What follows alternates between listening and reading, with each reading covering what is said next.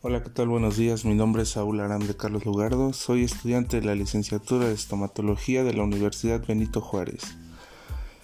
Arrancamos con este nuevo podcast. En este caso vamos a hablar sobre la enfermedad periodontal y los métodos de prevención que tenemos para detenerla desde la gingivitis.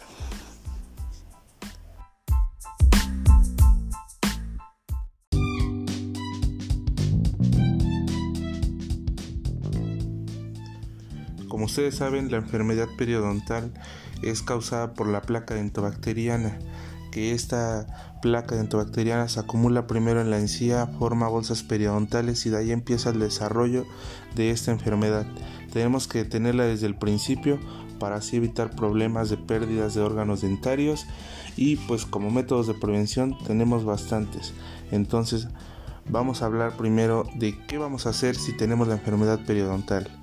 Bueno, tenemos numerosas señales para ver si tenemos este, este tipo de enfermedad periodontal y vamos a ver varios estadios en cada una de ellas. Pero vamos a empezar con el sangrado de las encías, que esto específicamente se da cuando hay cepillado en los órganos dentarios y el uso del hilo dental van a provocar este sangrado, que por supuesto que no es normal. La sensibilidad de las encías eh, también es una eh, forma de, descubrir que tenemos la enfermedad periodontal y sobre todo las, las encías inflamadas con enrojecimiento y sangrado pues ya nos presentan que el estadio de la enfermedad periodontal ya está avanzando una periodontitis de una gingivitis a una periodontitis eh, leve entonces también vamos a tener el mal aliento, que eso es muy importante, porque es muy desagradable hablar con las personas y tener mal aliento.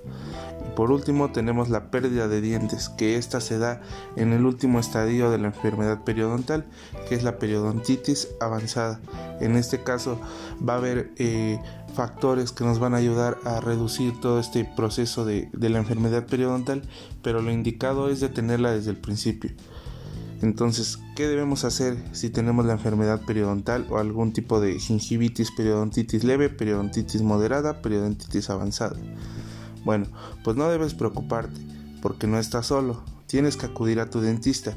Más del 80% de los adultos han tenido algún tipo de enfermedad periodontal.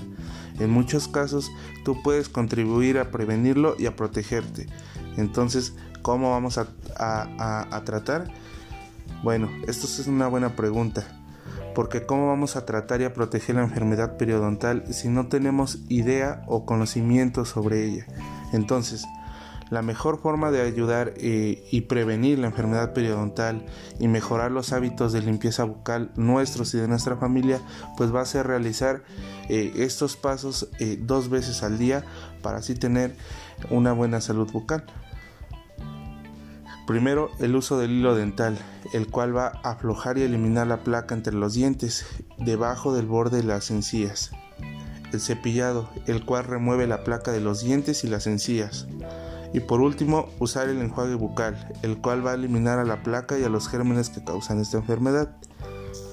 Como todos sabemos, en la actualidad tenemos demasiados tipos de de cremas dentales, de hilos dentales, de enjuagues bucales, de cepillos dentales. Lo más recomendable en este caso cuando una persona comienza a desarrollar eh, la enfermedad periodontal o periodontitis eh, leve, periodontitis moderada, periodontitis avanzada, es utilizar eh, cepillos de cerdas ultrafinas, ya que en este caso nos van a ayudar a remover y entrar sobre todo en la encía libre y eliminar toda aquella placa que está acumulada.